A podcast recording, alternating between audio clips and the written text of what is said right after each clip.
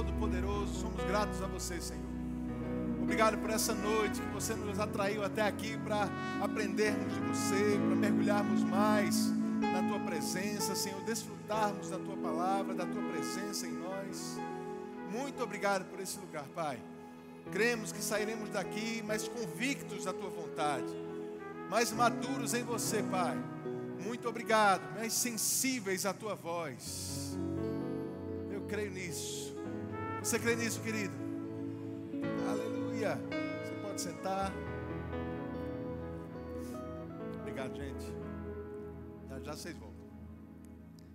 Aleluia. Que benção, irmãos. Esse é o culto do Espírito. Amém?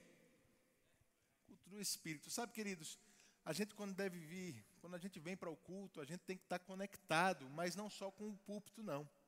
Eu não sei se você já teve essa experiência de estar num culto e a pessoa está lá ministrando, e daqui a pouco ela fala alguma coisa que chama a tua atenção, você começa a pensar sobre aquilo e o Espírito começa a tratar algumas coisas sobre aquilo que foi falado, e daqui a pouco você nem está ouvindo mais o pregador, você está ouvindo agora instruções direto do Espírito Santo no teu coração, que às vezes vai numa direção bem diferente do que está sendo pregado. Você já teve essa experiência? Sabe, irmãos, deixa eu te dar uma dica. Quando você vier para o culto, principalmente o culto do Espírito, mas quando você vier para qualquer púlpito, não, culto, não fica ligado só no púlpito. Você já pensou se eu estivesse pregando em japonês aqui? Você ia precisar de um tradutor, não é? É como se você tivesse um tradutor do seu lado, eu pregando em japonês e você de, com um ouvido em mim e outro no tradutor. Quando você vier para o culto, fica com um ouvido no púlpito e outro no espírito. Deixa ele te ensinar, irmãos.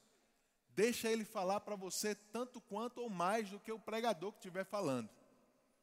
Às vezes a gente vem para o culto e está só assistindo o culto, justamente porque a gente só está conectado no púlpito. Quando o Espírito está querendo te dar respostas que o pregador não vai saber. Direções que você precisa para a tua vida particular, que talvez o pregador não vai conseguir, mas o Espírito dentro de você sabe. Aleluia. Estamos no culto do Espírito, amém? Sabe, irmãos, a gente precisa entender o ministério do Espírito Santo na nossa vida como crentes. Valorizar e entender o lugar de importância, de prioridade, que é o ministério do Espírito em nós. Eu meditei sobre isso, eu já ministrei um pouco sobre isso aqui algumas vezes, mas se eu estou pregando, eu vou repetir algumas coisas, tá certo? Quem aqui já, quem gosta de montar as coisas em casa? Montar, desmontar, consertar, às vezes quebrar, né? Eu não sei se você tem esse costume, mas eu gosto. Alguma coisa quebra em casa, antes de eu mandar consertar com alguém, eu, eu tento mexer. Tento dar o meu jeito, né? Chega um móvel, alguma coisa para montar, eu tento montar. A maioria dá certo, de vez em quando não dá não. Mas é interessante, quem já faz isso em casa, ou gosta de fazer, com certeza você já teve uma experiência. Você já apertou parafuso com faca. Né?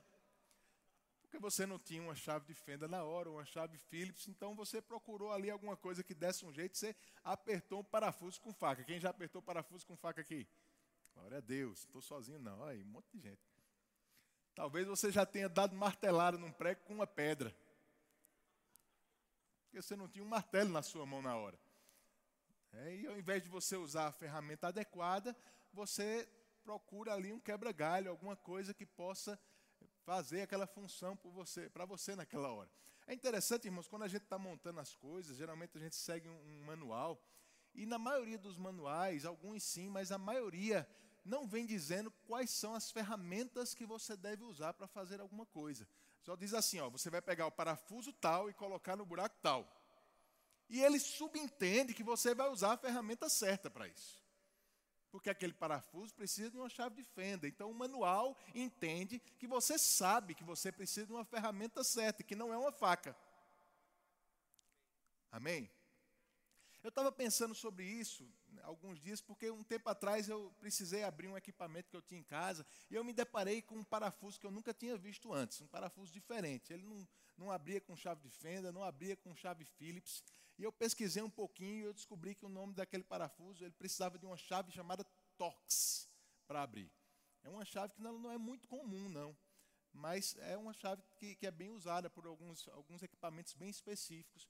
Parafuso pequeno, uma chavezinha que parece uma estrela de cinco pontas, se eu não me engano. Mas, irmão, o, o formato, pode ter certeza, eu tentei todas as facas que eu tinha em casa, todas as chaves de fenda que eu tinha, mas não dava certo. Tinha que ser uma chave Tox, senão não funcionava. Tinha que ser a ferramenta certa para ele dar certo. Não dava para substituir por outra coisa. E depois de um tempo, eu, meditando sobre o Espírito Santo, o Senhor começou a falar comigo que muitas vezes, e me ensinando primeiro na minha própria vida, mas eu vou generalizar para nós aqui hoje, mas muitas vezes, irmãos, a gente está tratando o Espírito como uma chave, uma ferramenta que pode ser substituída por outra coisa. A gente está tratando o ministério do Espírito Santo na nossa vida como algo opcional, que algumas vezes a gente pode lembrar de recorrer a Ele, outras vezes a gente pode recorrer a alguma coisa que esteja mais fácil, como nosso próprio conhecimento, nossa própria habilidade. Mas eu quero te dizer que o Espírito Santo é como aquela chave torque, irmão. Sem ele não vai dar certo. Não vai dar certo. Não vai funcionar. Crente não foi criado para funcionar sem o Espírito Santo. Se sua vida está dando certo, sem o Espírito Santo, irmão, você teve sorte até aqui. Se eu fosse você, eu não continuava contando com a sorte. É, é interessante porque lá em João capítulo 20, vamos abrir. Eu quero ler alguns textos no início aqui com você. João capítulo 20, versículo 21. Eu vou ler na revista atualizada. João 20, 21. Logo após ressuscitar, Jesus aparece aos discípulos. A Bíblia diz nesse, nesse texto que eles estavam com portas e janelas fechadas em casa. Tinha, haviam se espalhado, havia se espalhado um boato das autoridades que os discípulos tinham roubado o corpo de Jesus. Então eles estavam trancados em casa para evitarem ser presos. De repente Jesus aparece ali no meio deles, fala algumas coisas e no versículo 21 Diz assim: Disse-lhe, pois, Jesus outra vez: Pai seja convosco. Assim como o Pai me enviou, eu também vos envio. Assim como o Pai me enviou, eu também vos envio. Essa é uma frase que é muito marcante, importante para a gente, queridos. Jesus está dizendo: da mesma forma como Deus me enviou, eu estou enviando vocês. E é claro que ele não estava falando sobre a forma de entrar no mundo. Jesus nasceu de uma virgem. Não era a forma de entrar no mundo que ele estava dizendo, mas ele estava falando sobre a capacidade, sobre o poder. Da mesma capacidade, no mesmo poder, com a mesma habilidade e capacidade sobrenatural que eu fui enviado, eu vou enviar vocês também. E o versículo seguinte diz que, havendo dito isso, soprou sobre eles o Espírito Santo. Isso ensina algo para a gente, irmãos. Isso nos mostra que essa capacidade com a qual Jesus foi enviado e pela qual nós também fomos enviados por Ele tem a ver com o Espírito Santo. Jesus operava na terra debaixo da unção do Espírito. Atos 10, 38 diz que ele ungiu Jesus de Nazaré com o Espírito Santo e com poder o qual andou por toda parte, fazendo bem e curando os oprimidos do diabo, porque Deus era com ele. Jesus disse: Da forma como eu fui enviado, eu vou enviar você também. E soprou o Espírito Santo. O Espírito Santo entra nos discípulos, a atuação do Espírito por dentro agora. No começo daqueles 40 dias em que Jesus passa na terra depois de ressuscitado, ele sopra o Espírito sobre os discípulos. Atos diz que ele passa 40 dias aqui ainda, ensinando aos discípulos, conversando com eles, falando sobre uma promessa que iria vir. Lá em Lucas, no finalzinho de Lucas, você pode abrir lá também se você quiser, no capítulo 24. Lucas 24, no versículo 46. Lucas 24, 46 diz assim: E lhes disse: Assim está escrito, que o Cristo havia de padecer e ressuscitar dentre os mortos no terceiro dia e que em seu nome se pregasse arrependimento para remissão de pecados a todas as nações, começando de Jerusalém. vós sois testemunhas destas coisas. Eis que envio sobre vós a promessa de meu Pai. Permanecei, pois, na cidade, até que do alto sejais revestidos de poder. Amém. Isso aqui já acontece no final daqueles 40 dias. No começo dos 40, Jesus sopra o Espírito. No final dos 40 dias, já aí a, a, prestes a subir aos céus. Paulo diz em 1 Coríntios 15 que mais de 500 irmãos estavam ouvindo esse discurso de Jesus. E ele diz: Olha, vai vir a promessa do meu Pai. A promessa. E a promessa é para que vocês sejam também testemunhas, para que em meu nome se pregue arrependimento em todo o mundo, em todas as nações, começando em Jerusalém. Vocês vão por toda parte pregando a palavra em meu nome. Vocês serão minhas testemunhas. Vocês receberão esse poder, esse revestimento vai vir sobre vocês. Jesus está anunciando que eles seriam os ministros desse evangelho. Por todo mundo, por todo lugar. Mas você sabe o que acontece em Atos capítulo 1, no comecinho do capítulo 1, versículos 4 em diante, Jesus está lá sentado com eles e diz: Olha, agora vocês não vão sair de Jerusalém. Vocês vão sim, por todo mundo, vão pregar para todas as pessoas, vão ser minha testemunha, mas não é agora. Agora vocês não vão sair de Jerusalém, até que do alto vocês sejam revestidos, até que vocês recebam a promessa. E em Atos 1:8 ele diz: Recebereis poder ao descer sobre vós o Espírito Santo. E aí sim sereis minhas testemunhas em Jerusalém, na Judéia, Samaria e até os confins da terra. Amém? Eu quero chamar a tua atenção, irmãos, nessas nessas etapas aqui que Jesus estava sinalizando para os discípulos. Primeiro ele diz: Eu vou enviar vocês como eu fui enviado. Receba o Espírito. E ele sopra o Espírito sobre eles. Naquele momento, o Espírito Santo passa a habitar dentro dos discípulos. Eles nascem de novo. Mas eles ainda não estavam prontos para fazer tudo o que Jesus queria que eles fizessem. Aparentemente, aquela forma de serem enviados como ele foi, não estava plenamente cumprido ainda. Porque 40 dias depois, Jesus disse: Olha, vocês vão, mas não agora. Vocês ainda não estão prontos. Tem uma outra etapa. Tem uma segunda parte do Espírito que vocês precisam. E só quando vocês tiverem essa segunda parte, aí sim, vocês vão estar plenamente prontos para serem enviados como eu fui. Amém?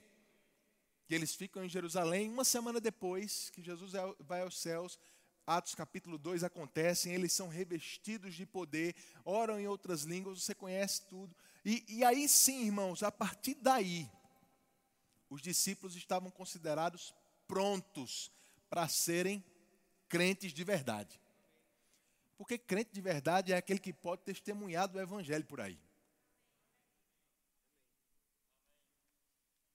Amém? A partir daquele momento, a gente pode entender que eles estavam de fato, como Jesus tinha sido enviado, eles estavam prontos para serem enviados também. Na mesma capacidade, com o mesmo poder, o Espírito dentro deles, mas o Espírito também agora sobre eles. Revestidos de poder. Você entende até aqui? Por que, é que eu estou dizendo isso? Jesus não considerou eles prontos até eles terem toda a experiência com o Espírito Santo que eles poderiam ter. Eles não estavam prontos para ir ao mundo. Eles não estavam prontos para levarem a palavra para as pessoas. Eles não estavam prontos nem para sair de Jerusalém, enquanto eles não tivessem a manifestação do ministério do Espírito Santo através deles. Isso me mostra, irmãos, mostra para mim, mostra para você, que nós nunca estaremos prontos para fazer a vontade de Deus, sem atentar ao ministério do Espírito em nossa vida. Se a gente tratar o Espírito Santo como algo opcional, como uma chave de fenda, que às vezes a gente pode trocar por uma faca, nós nunca vamos estar prontos para ser filhos de Deus de forma plena aqui, desfrutar das bênçãos do Senhor, andar como Ele andou, falar como Ele falou. É o Espírito Santo que possibilita a gente desfrutar da vida abundante. Que possibilita a gente ter uma vida bem-sucedida aqui. Nós somos pessoas inteligentes, com habilidades que Deus nos deu, irmãos, mas isso não vale nada se o Espírito Santo não nos guiar, se o Espírito Santo não dirigir os nossos passos, não ensinar a nossa vida. Você lembra o que Jesus falou sobre o Espírito em João capítulo 14, capítulo 15, capítulo 16? tudo aquilo que fazia parte do ministério do Espírito Santo, Jesus disse: Ele vai vir, vai ser outro consolador. Não vos deixarei órfãos, pelo contrário, eu vos deixarei outro consolador. Isso quer dizer que o Espírito, ele é um consolador como Jesus é também. Na mesma categoria, na mesma natureza, no mesmo poder. Jesus está dizendo: Eu vou enviar outro como eu, a diferença é que Jesus estava limitado a um corpo físico. Ele não podia estar com todo mundo ao mesmo tempo. Hoje, eu e você temos um consolador particular, andando conosco o tempo todo. Isso é tão melhor, irmãos, que em João 16 Jesus diz: Olha, é vantagem para vocês que eu vá. Vai ser melhor para vocês que eu vá, porque se eu não for, eu não vou poder enviar o Consolador.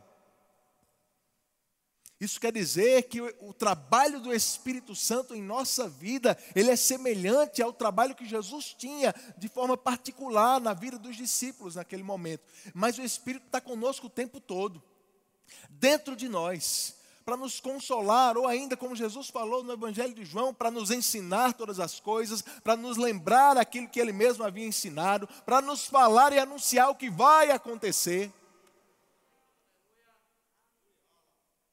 A atuação do Espírito na minha e na sua vida é totalmente necessária para uma vida bem-sucedida. Amém. Começando pela direção do Espírito, por sermos guiados pelo Espírito. Irmãos, tem um guia dentro de nós para nos ajudar a tomar as melhores decisão, decisões o tempo todo. E quantas vezes a gente se vê quebrando a cabeça para tentar decidir o que vai fazer, o caminho que vai andar, qual passo a gente vai dar em seguida, procurando na nossa própria habilidade, procurando conselhos com outras pessoas, não tem problema nenhum procurar conselho com outras pessoas, portanto, que elas não sejam a faca que vai substituir a chave de fenda.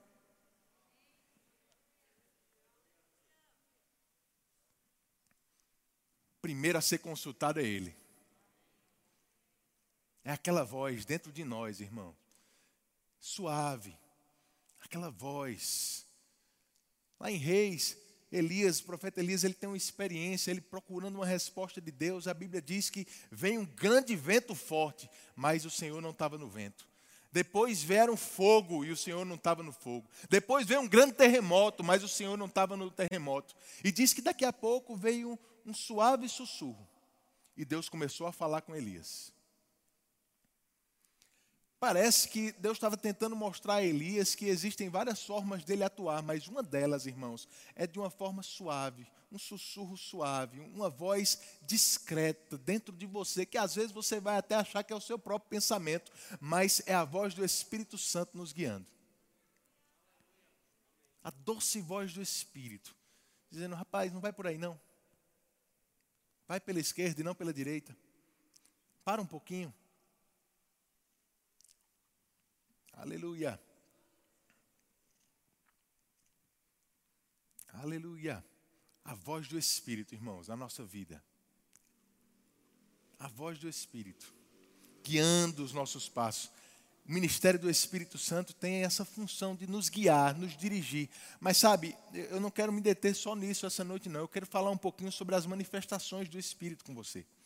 Porque da mesma forma, eu sei que você entende que a direção do Espírito é fundamental, mas eu quero que você entenda que as manifestações, os dons do Espírito operando na minha e na sua vida são fundamentais também. E é para isso que nós temos esse culto do Espírito. É para que a gente possa ficar bem livre aqui, para nos mover nos dons, operar nos dons, porque a Bíblia diz que nós precisamos progredir nas manifestações dos dons progredir nos dons. Isso quer dizer que a gente nem, não vai começar da, de, uma, de uma forma plenamente satisfatória, que a gente vai acertar sempre no início. Muitas vezes, irmãos, a gente não vai discernir corretamente, mas a gente não pode ficar tímidos ou calar a voz do Espírito dentro de nós. Existem dons do Espírito Santo que devem se mover através de cada um de nós aqui. Sabe, quando a gente lê 1 Coríntios 12, 13, 14, você vai ver várias vezes Paulo dizendo assim: olha, é a cada um, a todos foi concedido os dons. Sabe, irmãos, não são para algumas pessoas especiais. O irmão Rick Renner diz que essa expressão cada um quer dizer a todos individualmente. Isso quer dizer que todos nós podemos nos mover nos dons do Espírito. Talvez eu não vá me mover em todos os nove, nem você nos nove, mas em alguns eu vou me mover, em outros você vai se mover, mas nenhum está aqui isento de operar nos dons. Se você é batizado no Espírito Santo, ei, batismo no Espírito Santo não é só para orar em outras línguas. E me perdoe pelo não é só, porque se fosse só isso, já era bom demais. Mas os dons, as manifestações do Espírito, as línguas são para te edificar, os dons vêm para edificar os outros. E a gente precisa valorizar isso, irmãos. Teve uma frase que o, o irmão Reagan falou, que o pastor Bud ele falava muito. E há uns anos atrás eu ouvi essa frase e me marcou muito. O irmão Mark Hanks falando sobre ela. Ele disse: Olha, o irmão Hegel falava, há um mover do Espírito Santo que pode ser perdido na nossa geração, a não ser que seja transmitido através de preceitos e exemplos. Diga preceitos e exemplos. Essa é uma noite de preceitos e exemplos. Amém? Nós vamos aprender sobre o Espírito Santo e nós vamos nos mover no Espírito Santo. Agora não fica só esperando do púlpito, não. Porque é cada um de nós. Aleluia. Amém. O irmão Mark Hanks, ele disse que o pai dele falava algo engraçado. Ele diz assim: Olha, o Espírito Santo é um gênio. Se você der ouvidos a ele, ele vai fazer você parecer uma pessoa inteligente. É muito melhor confiar no Espírito Santo do que na nossa própria habilidade, irmão no nosso próprio conhecimento. Amém. Agora, quando a gente fala das manifestações, dos dons do Espírito, algumas pessoas elas ficam com o pé um pouco atrás, porque às vezes se cria um, um estigma de que o Espírito Santo ele não vai se manifestar todas as vezes, ou ele não está interessado em se manifestar em todos os cultos, mas apenas em algumas ocasiões muito especiais, através de pessoas muito especiais também. Mas graças a Deus, eu e você somos pessoas muito especiais. Você entende isso? Aleluia. Lá em 1 Coríntios, queridos,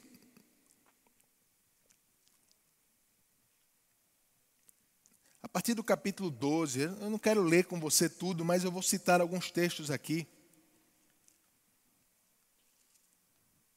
Aleluia. Deixa eu achar só exatamente onde está para poder Aqui. Olha só. No capítulo 12, Paulo, quando fala e ensina sobre os nove dons, ele diz claramente que esses dons eles vão operar como o Espírito quer, da forma como lhe apraz, visando um fim proveitoso, mas da forma como o Espírito quer. E algumas pessoas ficam focadas nesse versículo e ficam apenas esperando do Espírito Santo. Se Deus não quiser, Vou, vou, vou ficar aqui observando para ver se Deus quer agir hoje. Para ver se o Espírito Santo quer, quer usar alguém hoje. Mas o interessante, irmãos, é que Paulo só fala isso nesse versículo aí. Mas ele cita, por exemplo, em 1 Coríntios 12, 31, que nós devemos procurar com zelo os melhores dons. No capítulo 14, versículo 1, ele diz que nós devemos seguir o amor e procurar com zelo os dons espirituais. No capítulo 14, no versículo 12, diz que nós devemos desejar os dons espirituais e procurar progredir neles. No capítulo 14, versículo 39, diz que nós devemos procurar com zelo o dom de profetizar. No capítulo 14, no versículo 13, diz que quem fala em línguas deve orar pedindo para interpretar. No capítulo 12, ele diz que não quer que a gente seja ignorante com respeito aos dons. Uma vez ele diz que é desejo do Espírito Santo, mas em seis versículos diferentes ele diz que tem uma parte que é nossa. Sabe, irmãos, quando eu vejo isso, isso me mostra que parece que o Espírito ele já está desejoso de operar. E, e eu não sei, a gente não precisa ser tão inteligente para descobrir isso, não. Sempre que Deus junta o seu povo, ele não vai perder uma oportunidade como essa para trazer edificação para mim e para a sua vida. Deus não perde tempo, irmãos. Deus não está perdendo oportunidades assim. Ele vai querer sim manifestar os dons para edificar a minha e a sua vida. A pergunta não é se Deus quer, a pergunta é se a gente está querendo. Se a gente está procurando, desejando, orando, conhecendo. Porque a parte de Deus, Ele está pronto para fazer e desejoso. Agora nós precisamos estar prontos para fazer a nossa. Será que você está esperando os dons se manifestarem ou você está desejando os dons se manifestarem através de você? Porque às vezes a gente está só de espectador mesmo num culto como esse. Deixa eu ver se alguém vai profetizar. Deixa eu ver se alguém vai impor a mão e vai curar alguém. E que tal você ser essa pessoa? Não fiquem, irmãos, como aqueles crentes, como crianças espirituais, procurando as reuniões onde as manifestações estão acontecendo. Não, seja você a manifestação ambulante do Espírito Santo. Onde você chegar, o potencial para o dom operar já está lá, disponível, pronto. Seja na igreja, seja na sua casa, seja no seu trabalho, você sabe que operar nos dons não é só para o culto. Está pronto para profetizar no seu trabalho? Está pronto para receber uma palavra de sabedoria sobre um colega de trabalho seu? Uma palavra de conhecimento, onde você vai revelar, como a Bíblia diz, as coisas ocultas do coração dele e ganhar ele para Jesus? Está pronto para ver alguém cabisbaixo e receber uma profecia de Deus para consolar aquela pessoa, para edificar, para levantar ela por dentro, no meio da rua? No ônibus, no trabalho, na sua faculdade, onde você andar, na sua casa. Porque parece que, ah, mesmo aqueles que gostam de se mover nos dons, só liga essa luzinha de disponível, né? Sabe aquela luzinha que está disponível? Parece que só liga essa luzinha quando chega na igreja. Sai da igreja desliga. Não, aqui não, parece que não acontece mais não. É só lá na igreja. Não, irmãos, são os dons do Espírito.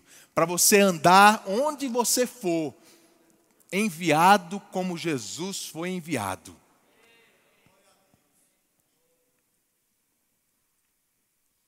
Onde Jesus andava, os dons operavam através dele.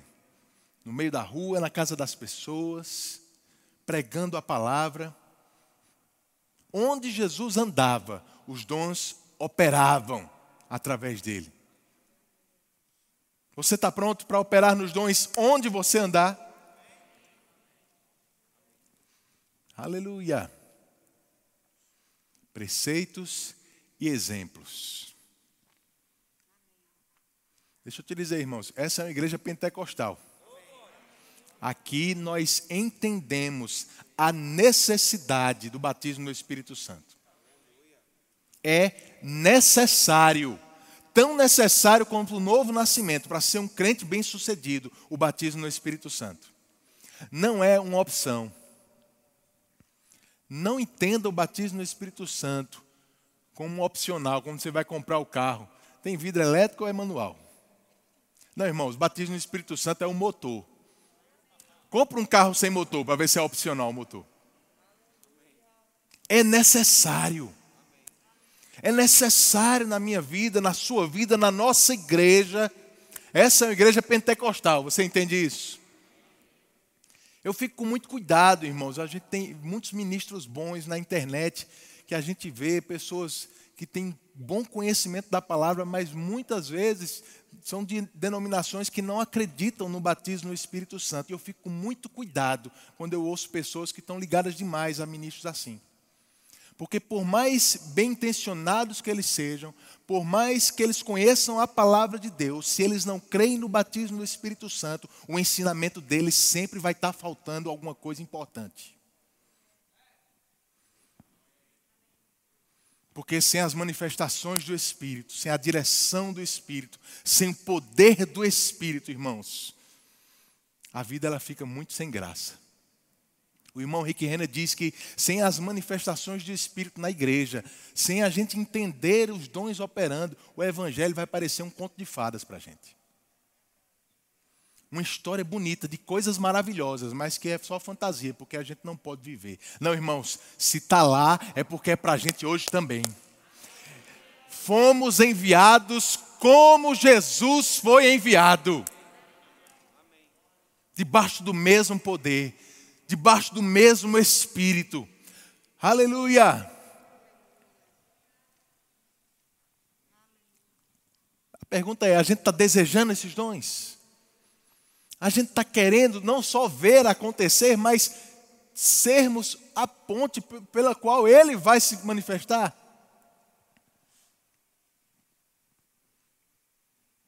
Eita, glória a Deus. O Senhor está querendo mexer com algumas pessoas hoje. Ninguém foi chamado para ser só um espectador da vontade de Deus, irmão. Você tem que ser um agente ativo da vontade de Deus acontecendo na vida das pessoas. Deus vai trazer coisas para a sua vida que é para o meu crescimento. Deus vai trazer coisas para a minha vida que é para o seu crescimento. Esse é o corpo.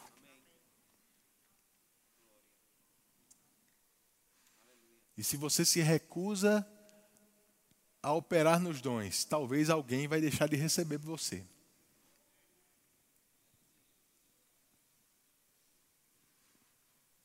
Seja a resposta que as pessoas precisam. Está dentro de você. Está dentro de você a capacidade para isso. Você foi enviado como ele foi enviado. O Espírito Santo está dentro de você, o Espírito Santo está sobre você. Quem aqui é batizado no Espírito Santo? Isso não é opcional para você, não, irmão. É necessário. Necessário. Amém. Cheios do Espírito. Cheios do Espírito. Você pode ficar em pé?